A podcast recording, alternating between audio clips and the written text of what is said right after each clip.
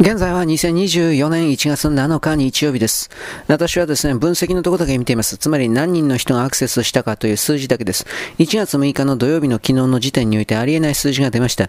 200人の人が再生、えー、まあ、延べなんですが、延べ回数で200人の人が再生及びダウンロードをしていましています。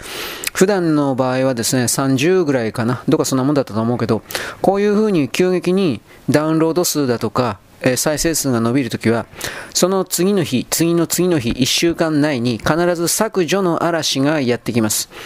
基本的に今日の1月7日のやつもですね、いわゆるポッドキャスト的には不謹慎な、不謹慎な言葉を使っている可能性が、私は勝手に判断しているけど、その可能性が高いので、いわゆる早めにダウンロードなりなんなりしてください。聞きたい人は、という言い方になります。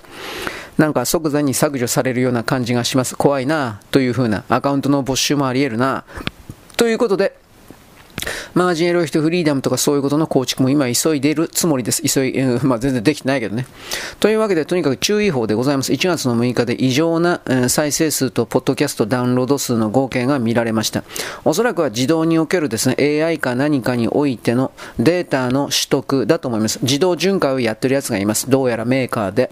アメリカのメーカーじゃないかなと思うんだけど、そういうものはとにかくやってきた時の、しばらく後で、直近ですぐ削除になります。だから今日1月7日の分のアップロードも、明日ぐらいには削除になっている可能性があります。これだけお伝えします。以上、よろしく。